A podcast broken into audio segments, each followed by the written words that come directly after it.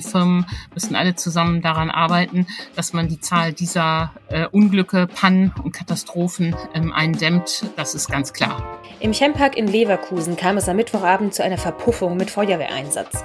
Verletzt wurde glücklicherweise niemand. Aber erst letztes Jahr hat es eine große Explosion gegeben. Und es gab noch einige weitere Zwischenfälle im Chempark. Was ist da los? Rheinische Post Aufwacher. News aus NRW und dem Rest der Welt. Und den hört ihr heute mit mir, Lilly Stegner. Hi. Ein lauter Knall, eine weiße Rauchwolke und ein unangenehmer Geruch, so berichten es Anwohner. Am Mittwochabend kam es zu einer Verpuffung am Chemiepark in Leverkusen, die einen Feuerwehreinsatz auslöste. Erst letzten Sommer hatte es dort eine große Explosion in einer Verbrennungsanlage im Chemiepark gegeben. Damals starben sieben Menschen. Lange war auch nicht klar, welche Auswirkungen der Ruß und die ausgetretenen Gase auf die Anwohner haben könnte. Und seitdem gab es einige weitere Zwischenfälle im Chempark. Antje Höning, Leiterin der Wirtschaftsredaktion, hat sich mit den Hintergründen der Vorfälle beschäftigt und versucht herauszufinden, was da los ist im Chempark. Hallo Antje. Hallo Lilly. Der Rohrbruch am Mittwochabend war also ein weiterer Vorfall innerhalb kürzester Zeit. Was genau ist denn da passiert am Mittwoch? Ja, die Vorfälle sind in der Tat ähm, nicht zu vergleichen, aber es war wieder ein Vorfall. Das Unternehmen äh, Lanxess, das ja Spezialchemikalien herstellt und einer von vielen Nutzern des Chemparks ist, berichtet, dass eine Leitung gebrochen ist, durch die die Chemikalie Dichlornitrobenzol gelaufen ist. Diese Chemikalie ist Basis für die Herstellung von Kosmetikfarbstoffen und Herbiziden und dass das zu dieser weißen Rauchwolke geführt hat. Zum Glück wurde ja niemand verletzt, aber gleichwohl wird nun untersucht, woran lag das. Ähm, und es reiht sich, wie du richtig sagst, in eine Kette von ähm, Problemen in den letzten Monaten ein. Ich erinnere mich ja noch besonders an die Explosion im letzten Juli. Das war ja auch ein sehr verheerender Vorfall. Wie ist denn da der aktuelle Stand, was die Ermittlungen angeht? Ja, die Ermittlungen und die Prüfungen laufen da auf drei Schienen. Es war ja wirklich ein schlimmes Unglück. Sieben Menschen kamen ums Leben, 31 wurden verletzt. Und bis heute haben Angehörige, Verletzte und Beschäftigte keine Klarheit darüber, was genau passiert ist. Da ist von multikausalen Ursachen und menschlichem Versagen die Rede. Alle Seiten prüfen, aber eine belastbare Analyse steht noch aus. Das hat ja viele Dimensionen. Die Justiz ermittelt gegen drei Curenta-Mitarbeiter wegen des Anfangsverdachts der fahrlässigen Tötung. Das Unternehmen selber will ja auch äh, unbedingt aufklären und wissen, was da los ist. Aber auch die Politik schaut scharf hin, denn noch ist die Anlage ja immer nicht in Betrieb genommen worden, weil noch ähm, das Sicherheitsmanagement noch nicht klar ist. Und das wird sich die Politik sehr genau anschauen, wann, ob und unter welchen Bedingungen sie die Anlage in Bürich wieder in Betrieb setzt. Und wir hatten es ja gerade schon gesagt, zwischen letztem Sommer und Mittwochabend gab es dort noch einige weitere Zwischenfälle. Was waren das denn für welche? Ja, ganz unterschiedlichster Art. Curenta ist ja der Betreiber von drei Chemieparks am Niederrhein. Das sind alles die alten Bayer-Standorte. Und in Dormagen kam es am 9. Dezember zu einem tödlichen Arbeitsunfall. Da gab es Verätzung mit Natronlauge, sechs Verletzte und ein Mitarbeiter ist dort seinen Verletzungen erlegen. Am 23. Dezember gab es dann als Folge des Unfalls in Bürich ein weiteres Problem. Ein Corenta-Techniker hat festgestellt, dass die Klappe an einer Tankleitung undicht ist. Und wie man dann später herausgefunden hat, sind 1300 Kubikmeter kontaminiertes Abwasser, also Löschwasser und das verseuchte Tankwasser aus der Entsorgungsanlage ungefiltert in die Kläranlage geflossen und von dort aus in den Rhein. Das darf natürlich auch nicht sein. Ja, und dann erst vor wenigen Tagen kam es in einem weiteren Betrieb dort auf dem Gelände von Saltigo nämlich zu einer Puffung. Da wurden nitrose Gase freigesetzt. Es entstand eine gelbe Wolke. Die Feuerwehr löste sogar Warn-App-Alarm aus. Das war dann schnell klar, dass man da auch wieder Entwarnung geben konnte.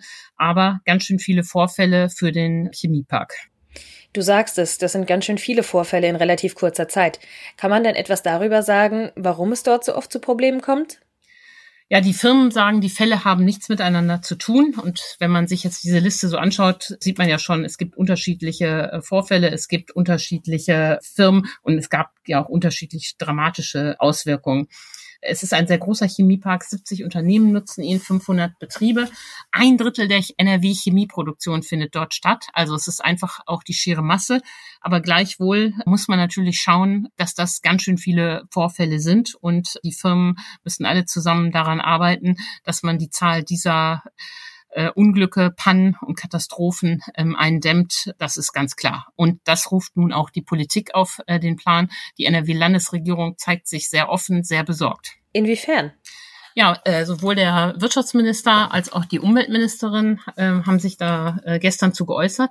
Und Andreas Pinkwart, der Wirtschaftsminister, sagt, wir betrachten diese wiederholten Schadensereignisse aufmerksam, denn wir sind im Industrieland NRW auf das Vertrauen der Bürger angewiesen.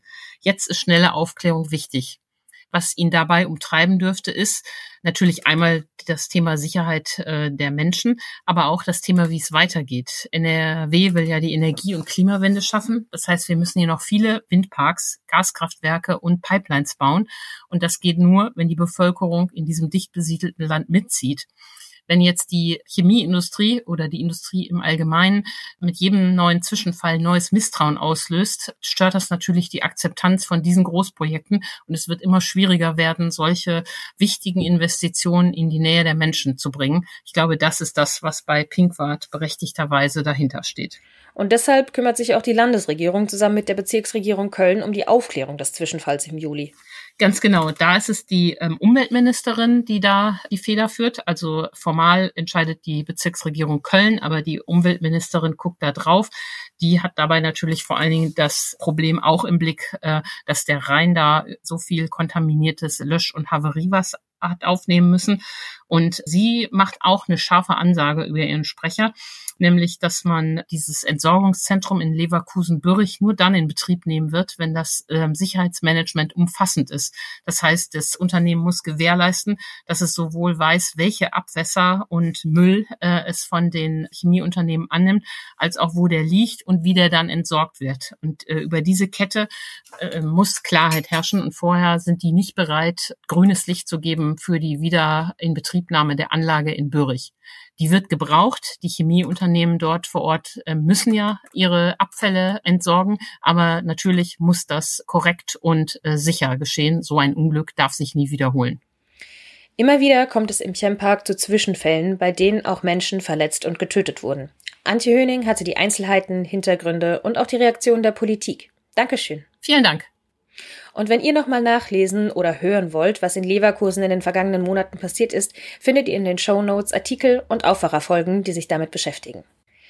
Und damit zu unserem zweiten Thema. Über 5000 Lehrerinnen und Lehrer in NRW fehlen. Das ist der aktuelle Status quo, den Schulministerin Yvonne Gebauer drei Monate vor der Landtagswahl präsentiert hat. Wie können die offenen Stellen besetzt werden? Und wie hat sich der Lehrerbedarf in den letzten Jahren entwickelt? Das weiß Kirsten Bialdiger, Chefkorrespondentin für Landespolitik. Hallo. Hallo.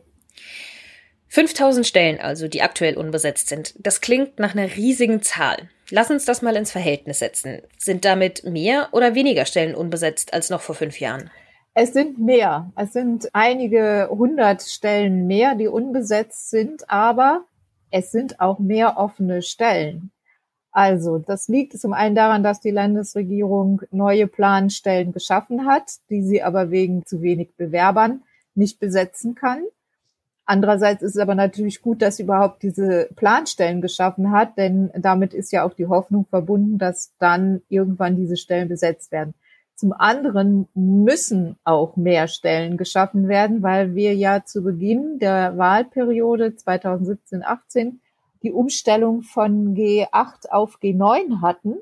Und allein dafür braucht es 4200 neue Stellen. Also, es gibt mehr unbesetzte Stellen, aber es wurden auch grundsätzlich mehr Stellen geschaffen.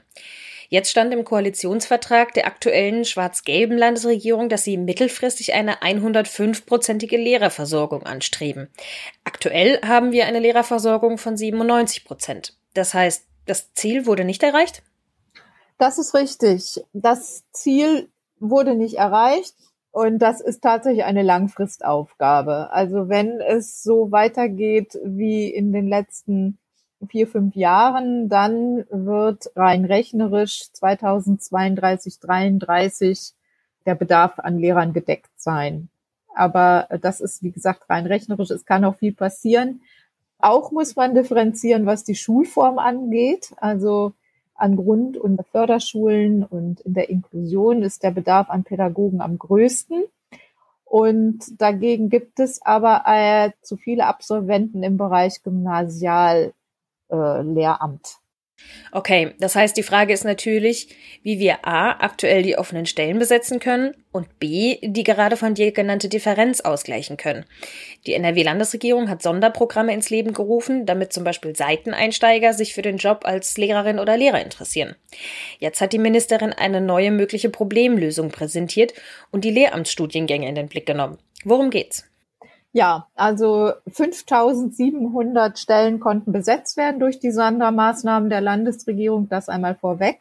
Und woran man jetzt arbeiten muss, ist tatsächlich diese Studiengänge, äh, vor allem äh, Lehramt für Grundschulen und Sonderschullehramt und auch Berufskollegs. Das muss man auf jeden Fall attraktiver gestalten.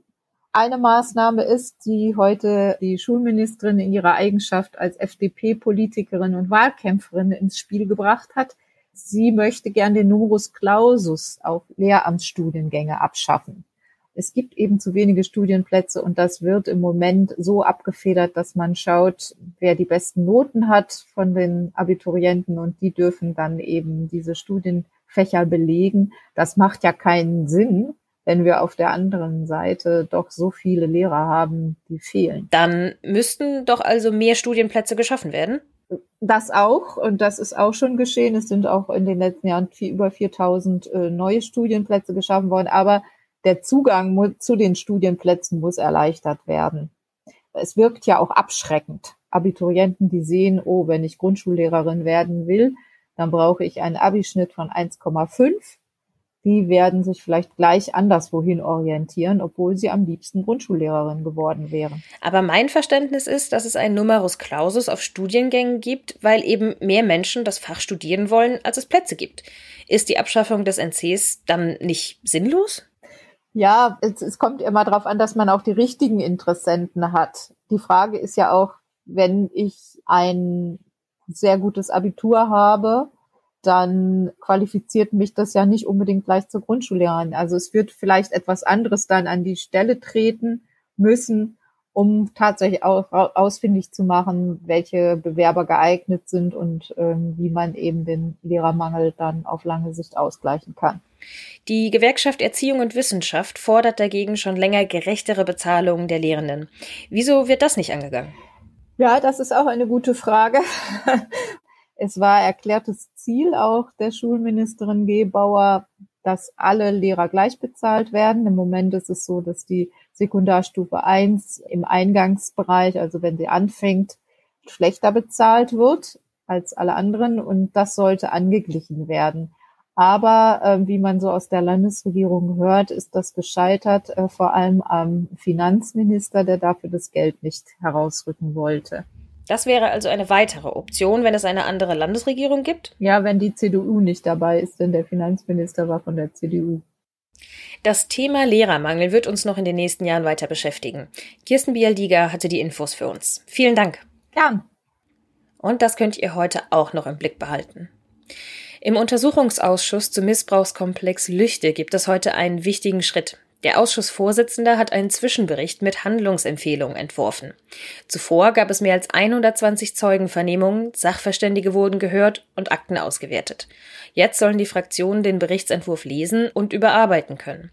Das Ergebnis soll dann im März dem Landtagsplenum präsentiert werden.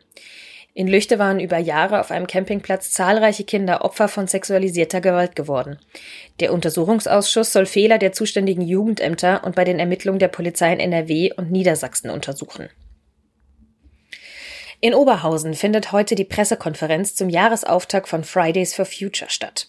Dort stellt Luisa Neubauer, eine der bekanntesten Aktivistinnen der deutschen Fridays for Future Bewegung, gemeinsam mit anderen vor, welche Aktionen für dieses Jahr geplant sind. Am Nachmittag wird außerdem zum NRW-weiten Streik aufgerufen. Demonstriert wird gegen die Rodung von tausenden Bäumen für den Ausbau des Autobahnkreuzes der A3 und für eine sozial gerechtere Verkehrswende. Und noch ein Update zum Karneval, das gestern Abend kam. Das Land NRW fördert das Brauchtum mit 50 Millionen Euro. Der Haushaltsausschuss des Landtages stimmte einer entsprechenden Vorlage des Finanzministeriums zu. Damit sollen die Karnevalsvereine im Land unterstützt werden, die durch ausgefallene Veranstaltungen auf zum Teil großen Kosten sitzen bleiben. Besonders sollen mit dem neuen Programm die kleinen und mittelgroßen Vereine gefördert werden. Sie würden die Kulturlandschaft maßgeblich prägen, wie der Chef der Staatskanzlei erklärte. Und sportlich starten wir heute natürlich in einen weiteren Olympiatag. Unter anderem die Biathlon-Damen starten im Sprint. Im Skeleton steht der vierte Durchgang der Männer im Einer an. Nicht in China, sondern in Deutschland geht es heute außerdem in der Fußball-Bundesliga weiter. RB Leipzig trifft heute Abend auf den ersten FC Köln. Anstoß ist um halb neun. Und zum Schluss wie immer das Wetter. Es bleibt bewölkt, aber heute kommt immer mal wieder auch die Sonne durch die Wolkendecke. Am Nachmittag kann es gerade im Osten von NRW aber auch immer mal wieder regnen. Die Temperaturen bleiben mit 5 bis 8 Grad ähnlich wie schon gestern. Und zum Wochenende hin werden die Chancen auf Sonne am Samstag immer größer. Die Wolkendecke reißt langsam auf und es bleibt trocken in NRW. Am Sonntag zieht es sich aber leider schon wieder etwas zu, bleibt dafür aber auch trocken. Und das war der Aufwacher am Freitag mit mir, Lilly Stegner. Euch noch einen schönen Tag. Mehr Nachrichten aus NRW gibt's jederzeit auf RP Online. rp-online.de